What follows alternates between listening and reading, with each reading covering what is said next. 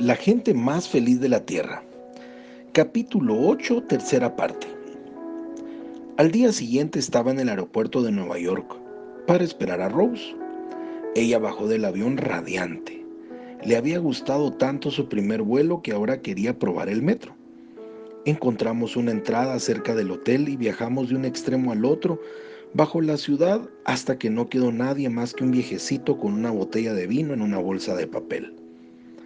Al día siguiente viajamos hacia Londres en vuelos separados, guardando la promesa que habíamos hecho a nuestra familia. Pero la alegría de reunirnos de nuevo en Londres se ensombreció un poco cuando encontramos a David Duplessis. Lo siento mucho, dijo con visible embarazo, pues por mi parte no estoy yendo muy lejos con la gente aquí. Parece que están preocupados porque usted no es un clérigo, sino un lechero. ¿Significa eso que no van a respaldarnos? Lo seguiré intentando, fue lo único que pudo decir David. Rose y yo fuimos a las reuniones públicas de la conferencia. Escuchamos las animadas pláticas, nos unimos a su forma vívida de cantar y al final de la semana David admitió su derrota. No había conseguido convencer a un solo líder pentecostal de que escuchase mi idea. Rose y yo volamos, por supuesto, por separado a Hamburgo con el corazón adolorido. No lo entiendo, Señor. Este viaje tan largo, todo este tiempo y dinero ha sido para nada. ¿O quizás vas a mostrarme algo en Alemania? Le oré al Señor. Íbamos a Hamburgo debido a las apremiantes llamadas de nuestro amigo Hal Hermann Hall era el fotógrafo que había tomado las primeras fotografías oficiales del bombardeo de Hiroshima por los Estados Unidos. Lo que vio en Japón lo había hecho decidirse a dedicar su vida a buscar las respuestas de Dios al mundo. Nosotros lo habíamos ayudado a obtener una enorme carpa que había embarcado para Hamburgo y ahora él quería que asistiésemos a sus reuniones.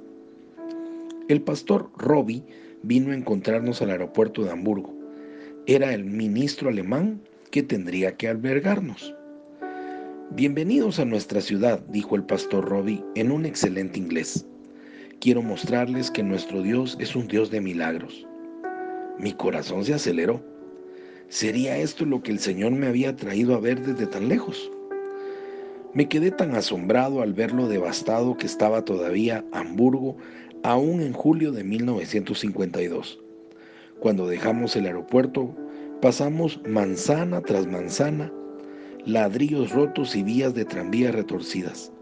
Parecía imposible que hubiese quedado alguna persona viva en medio de aquella destrucción. Finalmente el pastor Robbie paró el carro frente a un montón de escombros que en nada se distinguía de los demás. Y dijo, esto era nuestra iglesia. Mientras nos abríamos paso a través de los cascotes de ladrillos y cristales, el hombre añadió, aquí es donde sucedió el milagro.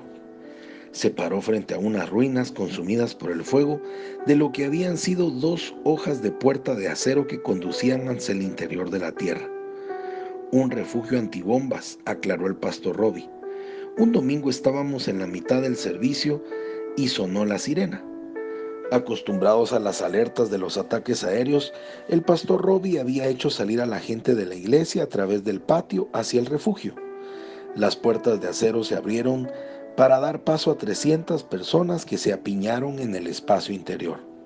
Luego, la puerta se cerró. Poco después, un infierno de bombas explotaron alrededor. El castigo aéreo seguía una y otra vez demoliendo todos los edificios de los alrededores la iglesia entre ellos. El fuego de las bombas acabó con lo que los aviones habían dejado en pie. Abajo en el refugio antiaéreo la congregación escuchaba el crepitar de las llamas. Parecieron horas el tiempo transcurrido en el sofocante aire del sótano antes de que sonara la advertencia de que el peligro había pasado. Ansioso el pastor Robbie subió los pocos escalones para abrir las puertas. Enseguida retrocedió porque el metal estaba demasiado caliente para tocarlo. Encontró un pedazo de madera y empujó con él.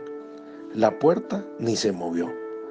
Luego los hombres en grupos de dos por cuatro tiraron de las puertas con todas sus fuerzas, picando y martillaron la masa de acero. Fue inútil.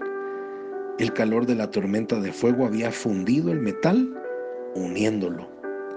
Golpear la puerta era solo consumir un oxígeno precioso.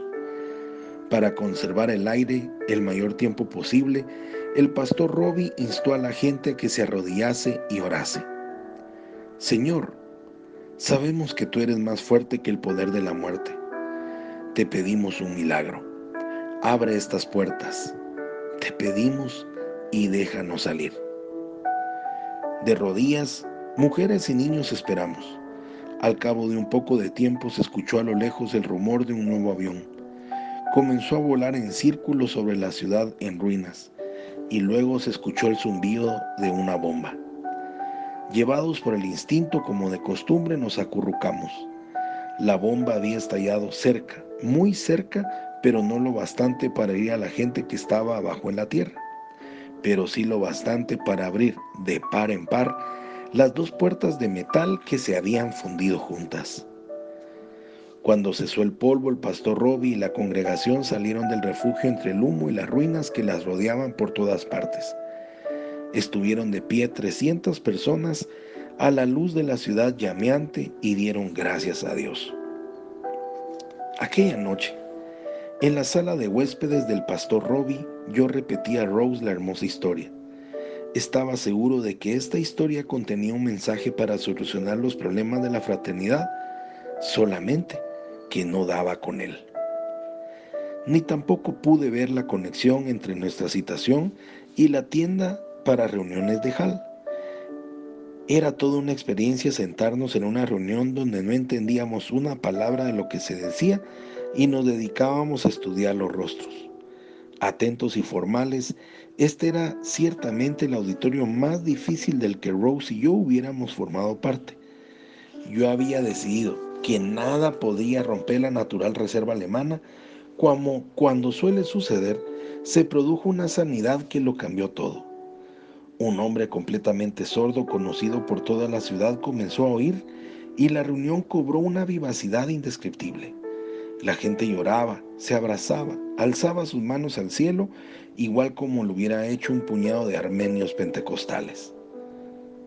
Todavía me preguntaba, Señor, ¿por qué me has traído aquí? No estoy contribuyendo a nada y tampoco estaba seguro de estar aprendiendo algo. Ahora Rose estaba impaciente por volver al lado de sus hijos, pero antes deseaba realizar un sueño largamente acariciado. Rose siempre había deseado conocer Venecia y probablemente no volveríamos a Europa otra vez, nos decíamos el uno al otro. Así es que continuamos nuestro viaje hacia Italia, esta vez en tren. Qué diferente mundo el que pasaba ante las ventanillas. De los vastos ranchos de California, ahora pequeños lotes de tierra rodeaban viejas casas de campo de piedra, mientras cerdos, gansos y gallinas corrían por los patios. Como en Caracala, le dije a Rose, como en las granjas de que habla papá. En Alemania me había comprado una cámara fotográfica. Ahora, despecho de las advertencias en cuatro idiomas de no asomarse a las ventanillas, eso fue precisamente lo que hice. Bajé el cristal de la ventana de nuestro compartimiento y saqué la cabeza y hombros para sacar una mejor foto. Un dolor lacerante me hirió el ojo derecho. Me eché rápidamente hacia atrás, casi dejando caer la cámara. Rose me ayudó a sentarme. Luego me apartó la mano del ojo y mi ojo temblaba de tal forma que no lo podía abrir. Rose, con cuidado, tiró del párpado para levantarlo. Ya lo veo. Parece una partícula de ceniza justo en la mitad de la pupila. Rose sacó el pañuelo e intentó sacar la ceniza, pero estaba demasiado clavada. El dolor era insoportable. Oprimí el pañuelo contra el rostro para impedir que me saltasen las lágrimas. Estábamos a una hora de Venecia y a la vez la hora más crucial de mi vida. Comentario personal. ¿Cuántas veces hemos buscado respuestas a una buena idea que tenemos. ¿Cuántas veces hemos salido a buscar respuestas que posiblemente no nos la iba a dar el Señor de esa forma. Necesitábamos esperar o posiblemente sí necesitábamos movernos para darnos cuenta que todo lo que hacíamos no movía absolutamente un pelo de decisión de lo que Dios ya tenía planteado. Soy Pablo Zárate y te deseo un día lleno de bendiciones. Hasta mañana.